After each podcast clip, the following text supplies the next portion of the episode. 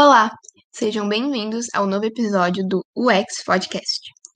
No podcast de hoje, nós iremos falar para vocês sobre o livro Startup Enxuta, escrito por Eric Rice. Eric Rice é o cofundador do EMView, um jogo online 3D de virtualização, e ele também foi o criador do conceito Lean Startup. Para você saber tudo sobre esse conceito, continue nos acompanhando até o fim desse podcast. Uma das primeiras coisas que o livro apresenta para gente é que o empreendedorismo ele é um tipo de administração que você aplique na empresa.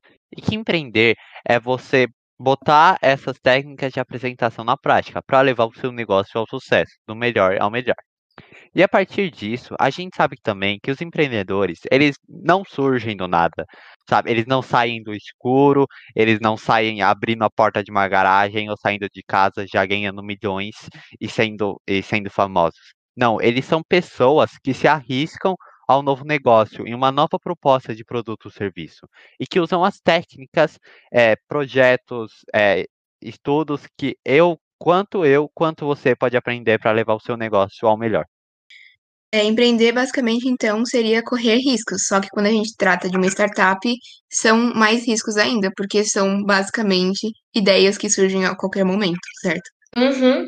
Sim, é exatamente isso. Ah, não são um negócio pronto. Você simplesmente tem um, um, uma bom, aqueles negócios de ideia e fala, eu quero ver no que isso vai dar, eu quero botar na prática. Então, tipo, quando dá um sucesso, a pessoa se arrisca ao máximo para dar o seu melhor para o seu negócio ter o sucesso. E uma metodologia que te ajuda a diminuir esses riscos é a Startup Enxuta. É, esse modelo da Startup Enxuta, ela orienta as pessoas a começarem a avaliar sua produtividade de outro modo. E ela ajuda o empreendedor a descobrir o mais rápido possível o produto a ser desenvolvido. Uh, então, a, basicamente, ele traz a ideia de fazer esse produto mais rápido para testar a ideia mais rápido e ver se vai dar certo. Porque se não der certo, você tem que correr e tentar tudo de novo, senão você está perdendo dinheiro, exatamente. E esse conceito de startup enxuta, ele é baseado na filosofia japonesa de administração chamada Lean Manufacturing, que mesmo que fosse principalmente aplicada em linhas de montagem em indústrias, ele serve, ele pode ser adaptado para ser usado em startups, né? Que é o que acontece. Porque eles têm um princípio semelhante. Então, é, o princípio é aumentar o valor de criação e eliminar tudo aquilo que é desperdício. E algo muito legal que o livro fala é que o Lean ensinou, é, isso é a própria citação do livro. O Lean ensinou ao mundo a diferença entre atividades criadoras de valor e desperdício e mostrou como agregar qualidade nos produtos de dentro para fora, que eu acho que é muito importante saber. Sim, sim, o Lean também traz algumas coisas como, tipo, pra gente aproveitar o máximo dos nossos funcionários, sabe? Não usar eles apenas como mão de obra, tipo, aproveitar a criatividade deles, porque ninguém, não existe ninguém para melhor para entender e melhorar os processos de quem está trabalhando nele. É ele que entende, é ele que faz aquilo. E além disso, é, eles falam também é, sobre usar o máximo de recursos possíveis, é só que não focar quando você está lançando um protótipo naquele produto perfeito, porque obviamente não vai sair, e se sair você vai gastar muito dinheiro e vai dar. É, você não vai ter sua, seu público certo, porque você não vai ter testado o produto ainda. Uhum. A startup é sobre isso do protótipo. A startup é algo que você não pode estar sempre na tentativa e erro. Então, por isso, muitas startups acabam saindo no mercado sem nem terem começado direito, por esse, esse medo de errar. Óbvio que durante todo o trajeto você vai errar, só que sempre dizem para prestar muita atenção no seu trajeto da startup, porque qualquer erro pode ser meio Sim. fatal para sua empresa. Sim, eles até falam que é sempre melhor errar no papel do que diretamente no Aham. mercado.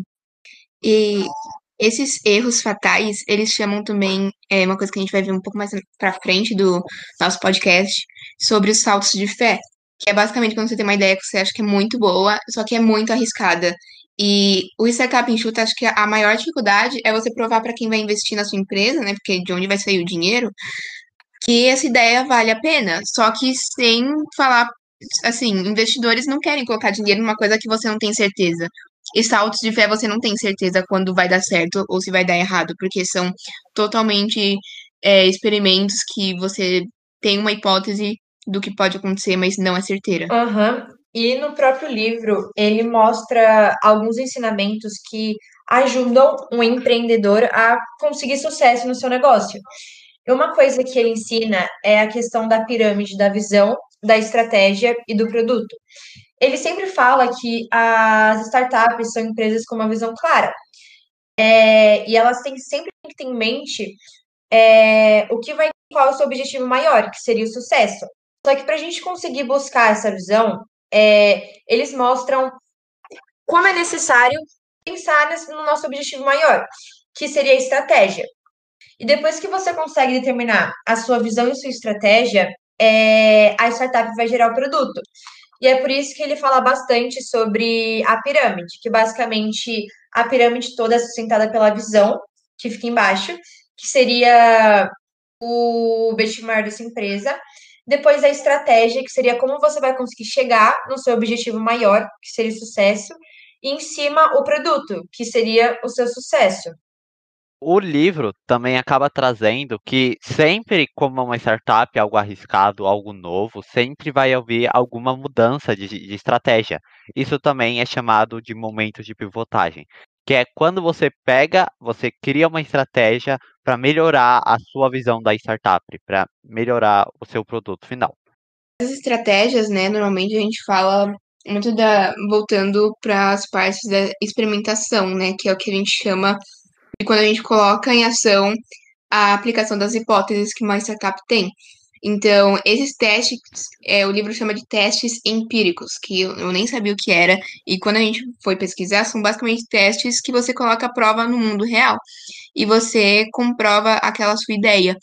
Você tem que pensar grande e começar pequeno. Ele dá até exemplo de uma loja de sapatos, sapatos que eu nem lembro o nome do exatamente, mas é, não adianta você testar a ideia inteira de uma vez, porque exatamente você vai gastar mais dinheiro tentando fazer uma coisa que Sim, talvez não dê outra certo. coisa também que o livro traz pra gente, que o empreendedor, ele não é aquela pessoa que usa terno, que tá sempre com Uhum. dinheiro, o, o head da cabeça, que um céu, é head como o livro trata. Ele é qualquer pessoa que tenha uma equipe adequada, uma estrutura bem, Sim. uma equipe muito boa, que ele é uma boa pessoa, ele tem uma visão para o futuro muito bem feita e também ele está pronto para correr risco para alcançar o resultado final. Ele, se ele vê se está correndo risco e pensa que lá na frente vai valer a pena, ele vai correr aquele risco. Uhum.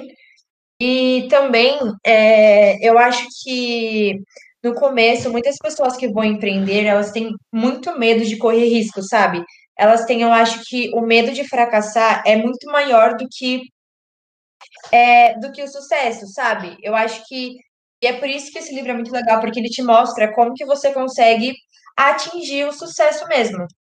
É, o medo de fracassar, ele é maior do que a vontade de arriscar em algo que talvez dê certo, né? Sim, Uhum. Eu acho que algo muito importante de- da gente falar aqui é que toda startup precisa, todos ah, os administradores, empreendedores precisam acreditar no seu produto. Então, ele dá até um exemplo no livro sobre o lançamento do iPod, né? Que o Steve Jobs tinha as duas crenças de que os usuários queriam ouvir música em qualquer lugar e que estavam dispostos a pagar por música na internet, sem pirataria e etc.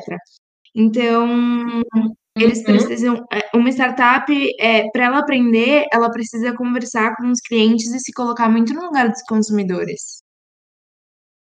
Concordo. Quantas histórias a gente não- conhece de produtos que agora são sucessos, só que da primeira vez é, várias pessoas não acei- aceitaram a ideia, não é mesmo? Assim, é, Uhum. pensando aqui, eu já lembro de é, do Queen, quando foi lançar a Night at the Opera, que eu, eu Sim. simplesmente vi no filme, né, Bohemian Rhapsody, que é incrível. Uhum. O, a, a companhia achou que era horrível, uma música de seis minutos e que tinha uma palavra que ninguém conhecia. Só que agora, quem não conhece Bohemian Rhapsody? Com certeza, Sim, todo mundo. grande. E como o Felipe disse, é sempre bom quando você for lançar uma ideia, você sempre começar com os clientes, sabe? Você vê se o cliente tem, se o cliente gosta, e assim vai indo. Até porque a gente já passou dessa época que os clientes correm atrás dos produtos, né? Agora, quem corre atrás dos clientes é, são as empresas e os diferenciais delas, né?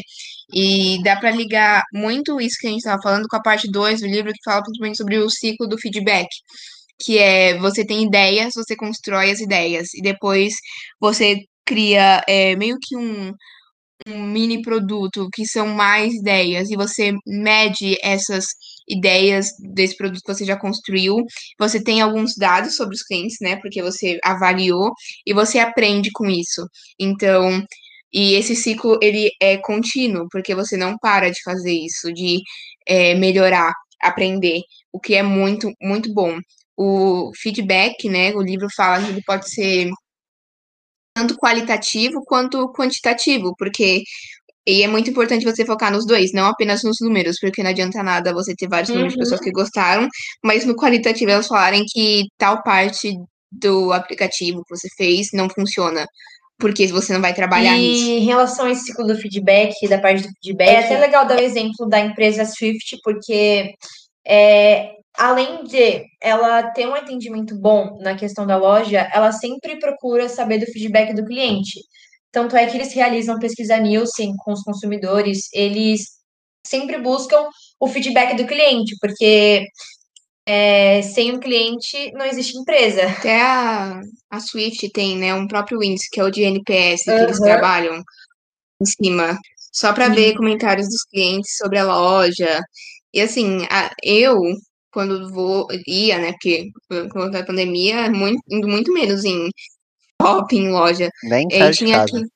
exato, e tinha aqueles, aqueles totens, né, que era se você tá feliz. Eu achava uma chatice fazer isso. Quando eu era menor, eu adorava ficar clicando nos botões, mas agora eu acho tão chato, só que é tão importante para a empresa. Eu faço só porque agora eu sei, né, Sim. porque a gente estuda sobre isso, o quão importante é. Eu acho que isso é até um diferencial para a Swift e até mesmo para as outras empresas sabem isso, sabe? Elas querem saber o que o cliente tá achando, porque é elas que movem a empresa. A empresa tá ali para agradar o cliente. Isso sobre o cliente mover a empresa.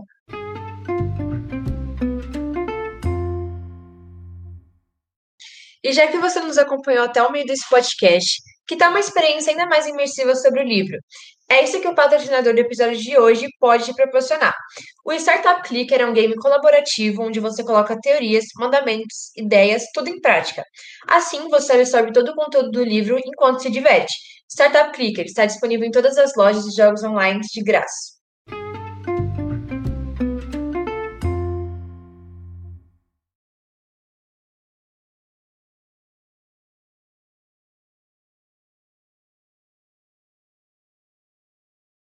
Isso é bem a definição do que é um motor de crescimento recorrente, que são meio que manter aqueles clientes que já compravam no Burger King, porque vamos falar a verdade. Todo mundo já comprou no Burger King alguma vez na vida, é, ou pelo menos já quis comprar. E muita gente pensou, como que eu vou conseguir fazer isso agora que eu não posso sair de casa para ir lá comprar? O drive-thru vai estar sempre cheio e não é a melhor opção. Sim, e uma Então, coisa. meio que acabou trazendo esses clientes que já compravam e aqueles novos que olharam e pensam, hum, hoje tá um dia que eu não tô afim de cozinhar, então acho que é uma boa escolha Uhum. pedir um delivery. E aumentou muito as vendas no delivery. E uma coisa que é, eu acho que é muito legal levar em conta é que é, os deliveries antes é, tinham muitas reclamações, e obviamente com mais uso, reclama mais, ou porque não tem. é, o produto não chega, ou várias pessoas trocaram de aplicativo de delivery, iFood, Sim. Uber Eats, Rappi, James, acho que esse é o nome. E, um, e acho que o mais importante seria escutar os clientes, né? Então, medir essas análises. Então, o livro fala muito que essas hipóteses, então, por exemplo, há muito tempo atrás o delivery era uma era um, era um MVP, que é o que eles chamam de hipóteses, né? Protótipos da empresa. E várias pessoas ficaram meio receosas, principalmente na pandemia, de do nada, principalmente o povo, é, as pessoas que são mais velhas, né? Do nada pedindo tudo online, que eles não têm um, um costume com online. E agora tem a vida deles inteira tá assim e não pode encontrar com ninguém, o que foi uma coisa bem difícil. Mas a gente continua, né? E, e uma coisa eu acho legal também de empresas que correm risco é igual o Burger King, porque, exemplo, quando foi a questão do Halloween, eles fizeram aquela promoção, né, da vassoura. E eu achei Sim. uma coisa muito legal, porque eles não faziam a mínima ideia se aquilo ia dar certo. E fez o maior sucesso. Tanto é que num dia você podia ver que todos os Burger King estavam lotados. E é muito legal, porque é, as empresas. É legal empresas que correm risco, sabe? Não tem medo de, de mudar, se for para agradar o cliente. Sim, é muito bom ver que as- a maioria É. das empresas, hoje em dia pelo menos, percebem que é o cliente que manda, sabe? Então, dispostos a inovar e a mudar até o conceito da empresa só para agradar o cliente. Aham. E uma coisa é que, entrando no assunto do livro e dos motores que a gente já tinha começado a falar, é, muitas empresas agora apelam para o motor de crescimento viral, porque a propaganda ultimamente está sendo muito, está sendo o ponto de marketing que mais funciona com os clientes. Então, você ter uma propaganda legal, você ter uma ideia legal, inovadora, que atrai o olhar do cliente para sua empresa, é o que mais está fazendo as pessoas quererem comprar. Por exemplo, a Shopee. É, ela, tem, ela começou com várias propagandas em sites ou em redes sociais. E agora meio que os clientes fazem essa propaganda. Sim. Então nunca parou o marketing, ele foi evoluindo de uma forma que todo mundo agora, pelo menos, já comprou, tentou comprar na Shopee, ou- ouviu falar e pensou, ah, deixa eu ver o que eu tenho lá para comprar, o que, que eu posso ver lá que me interessa. Ou pelo menos baixou o aplicativo, né? Uhum. É, Sim, e deixou voltando a lá. Voltando ao, ao aquela propaganda, né, do Halloween, dos Dias das Bruxas, do Burger King, uma coisa que a gente pode perceber muito é como os comentários podem ser divididos, né? Porque várias pessoas criticaram o Burger King, porque, assim, estamos ainda na pandemia e, Sim. apesar da ideia ter sido super boa, deveria ter tido mais um regulamento, um Uhum. controle do Burger King em questão da distan do distanciamento das, das medidas de segurança, né? Sim. E você consegue perceber, só olhando o Twitter do Burger King naquele dia, Uhum. quantas pessoas falaram que estavam satisfeitas com o Burger, com o Hope, é, É, acho que é Hope. Hopper, que é, e quantas pessoas ficaram decepcionadas porque fize- eles fizeram uma aglomeração no meio da pandemia também, né? Então, o, o que é, acho que é importante uma empresa também é saber sair dessas, Aham. dessas, desses problemas que eles causam. Sim, mas o bom é que agora, a próxima, mesmo tendo muitos comentários negativos e etc., a empresa pode usar Uhum. isso da próxima vez que for fazer, né? Porque ela viu que dá certo. Então ela pode tentar encontrar, supondo que a gente continue nesse cenário, um- uma forma de colocar isso, só que de uma forma, de um, Aham. de um jeito E mais seguro também uma coisa pessoas. relacionada que a Mari tinha falado sobre o marketing viral, eu acho que todo mundo sabe que, que quando o cliente faz uma propaganda para alguém, a pessoa confia muito mais na palavra. Exemplo, um novo consumidor confia muito mais na palavra do cliente do que da própria empresa. Por exemplo, é, se, vamos supor, um dia alguém. Eu tô pedindo um lanche no iFood e o lanche foi lá e não chegou. Se eu colocar, exemplo, na página do restaurante que o pedido não chegou, é, isso vai influenciar muitas pessoas a não comprarem o produto ou a não pedirem nesse restaurante. E quando o cliente chega e fala assim, nossa, tô satisfeita, o produto é bom, o lanche é bom, chegou na hora, como que é? É, vão fazer com que isso vai influenciar a novos consumidores a pedirem o lanche. Se é que vocês me entendem. Sim, é sempre bom, sempre a palavra de alguém próximo é mais impactante do que, tipo, você ver Uhum. a, a- tipo, a loja falando uma propaganda, tipo, ah, entregamos mais sábado. Tipo, você não vai você pode até acreditar na propaganda, mas você vê, tipo, um familiar seu, um amigo seu falando, realmente chega mais rápido, um produto tá melhor, Sim. faz você ter uma certa confiança mais naquilo. Aham. Sim, por isso que a maioria das empresas preferem a, a propaganda boca a Exato, boca, a né? Porque recomendação aí de uma pessoa bastante que você conhece é muito melhor do que uma Eu acho que- propaganda em si, né? É, Sim, o Enfim, marketing boca a boca tem que funciona saber- até melhor pros consumidores, porque eles têm uma palavra direta de alguém que confia, ou algo assim, para a empresa, porque, tipo, elas sabem que é o consumidor que falou vai voltar, que é sempre importante, como a gente aprendeu, que é importante o cliente sempre voltar, Sim, e também os novos consumidores virem conhecer também. Ah, eu só ia falar do, de um exemplo dessa coisa da boca a boca. Eu Sim, acho dá que é a questão do Uber, porque, exemplo, Pode, pode você peço um Uber e aí eu vou lá e falo que o Uber é ruim. Provavelmente eu dou uma estrela. Provavelmente as pessoas não vão mais pedir o carro nesse Uber, porque a avaliação fica lá no aplicativo. E se eu peço um Uber e eu dou cinco estrelas, provavelmente as pessoas vão querer, como que é?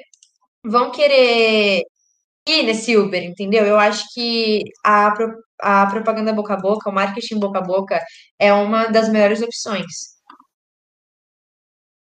Sim, é muito bom ver como praticamente a- as opiniões do cliente mantém a empresa viva, sabe? Porque, tipo, se a maioria falar que é ruim, esses que falaram ruim não vão voltar, que como a gente aprendeu, é importante ele voltar. E como tem gente falando que é ruim, a chance de vir, de, é, vir consumidores novos é menor ainda. dá uma satisfação. Sim, e dá uma sensação de segurança maior, né, para a empresa, né, que foi isso que o Felipe falou.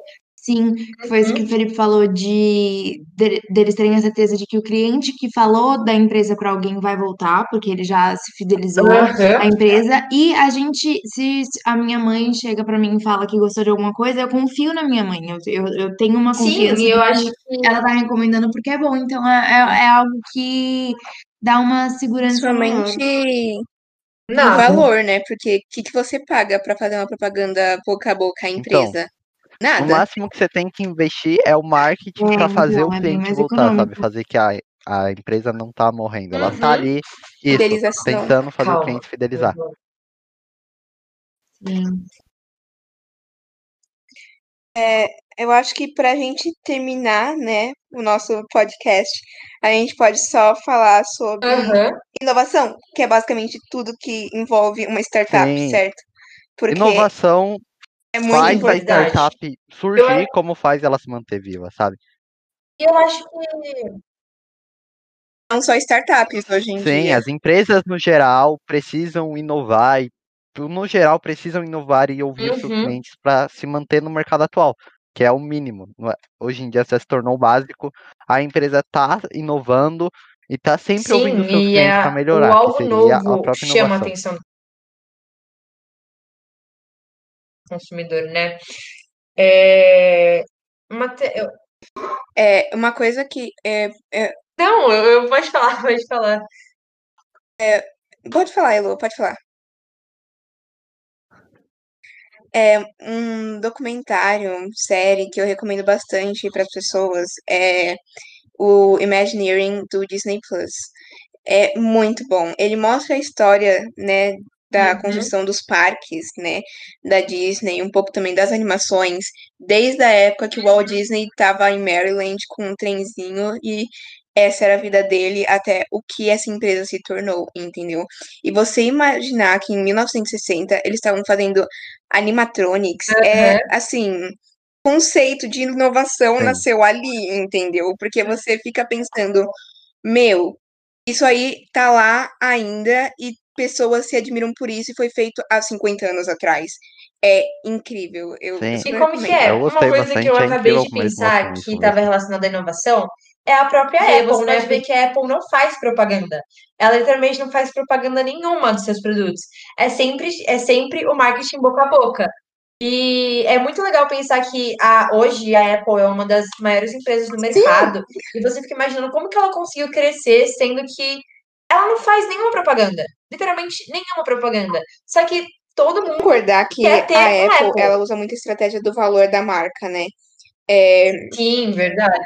mesmo mesmo aplica, é, aplica, aplicativos não, celulares é, agora de empresas asiáticas sendo Sim, eu vejo. mil vezes mais Pode falar, inovadores, tecnológicos, com novas tecnologias, você vai querer um Apple porque é o valor que a marca te dá, certo?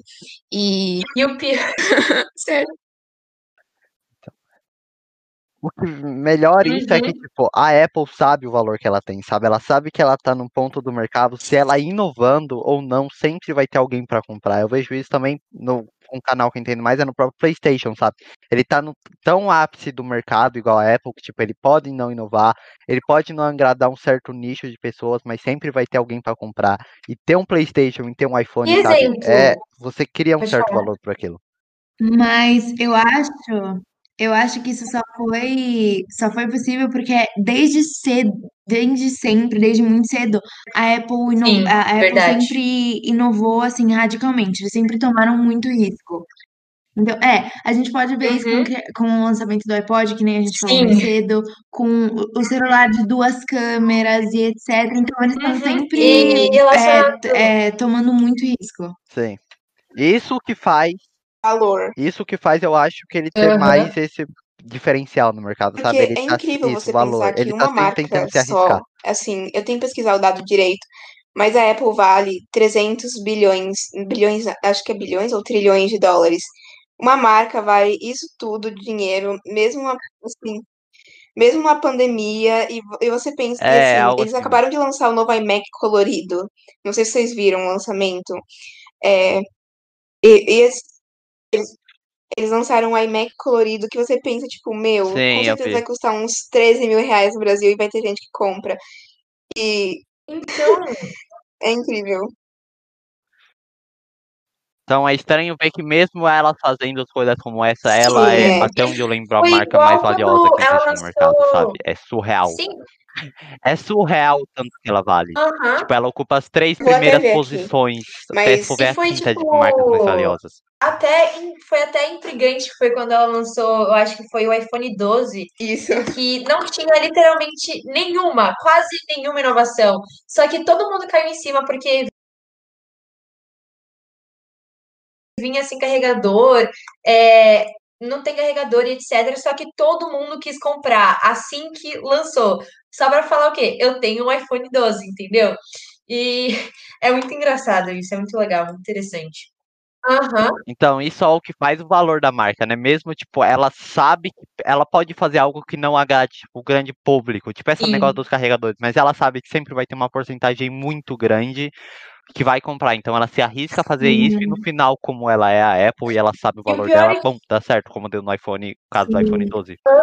Os clientes percebem o valor agregado, né? E aí, tipo, tanto é que o E iPhone pessoas 12 compraram. tava tá- es- Uhum. muito caro e mesmo assim o pessoal foi comprando. Exatamente. Então, você percebe que esse negócio do valor é da marca, tipo, então assim que as pessoas preferem, sei lá, deixar de comprar comida ou Eu acho pagar que foi uma conta pra ter lançou um o iPhone celular na de mão, duas câmeras, né? Todo mundo ficou, nossa, meu, duas câmeras, boca de fogão, essas coisas assim. Aham. Aham. Ela arriscou nesse celular, né? Porque Ó, gente, eu fui procurar aqui, de acordo com a CNN Business, a Apple, ela tem 263 bilhões de dólares, Nossa. sendo e passou a, É a muito. Amazon. Olha, Aham. E o legal é que também a Apple não é, não é nem só questão de, tipo, do produto em si. Ela tem tudo original. Exemplo, ela tem o App Store, é, o iMusic, ela tem o, o- a TV da Apple e etc. E as pessoas aceitam pagar por isso, sabe? É, é muito legal.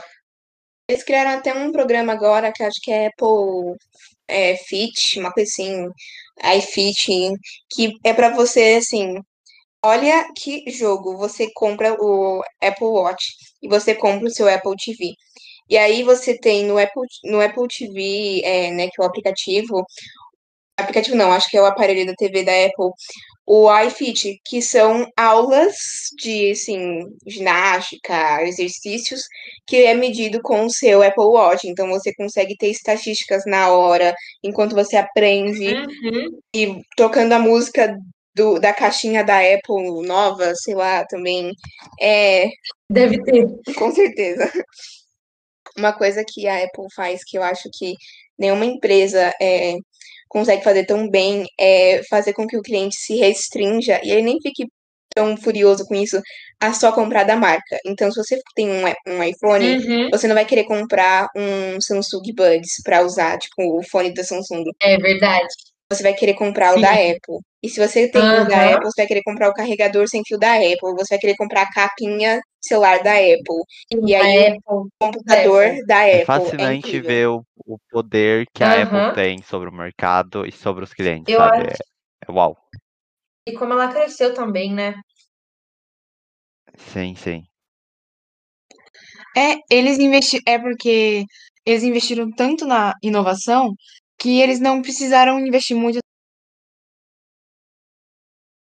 na propaganda para fidelizar os clientes. Então, cada vez que eles lançam algum produto novo, o cliente já sabe que vai superar ou atingir as, as expectativas dele. Então, não precisa investir tanto em propaganda para fidelizar os Sim, sim. clientes. Ela sempre, mesmo não fazendo uma propaganda, nem sempre inovando tanto, mas os usuários de iPhone, eu não sou, mas eu acho que, tipo, sabem que a Apple não erra quando se trata disso. Se ela fala, vai ser, sabe? E sabe que já vai vir algo bom. É, gente, eu não sei por vocês, mas eu acho que ficou muito legal o episódio de hoje. Sim, deu Um ótimo papo. Sim, é um foi muito papo. legal ficar até aqui. E, bom, acho que tá na hora da gente falar tchau, certo? Certo. Muito obrigado aí por, por ouvir mais esse episódio. E é isso. Até, até, até, o, até o próximo episódio. Tchau!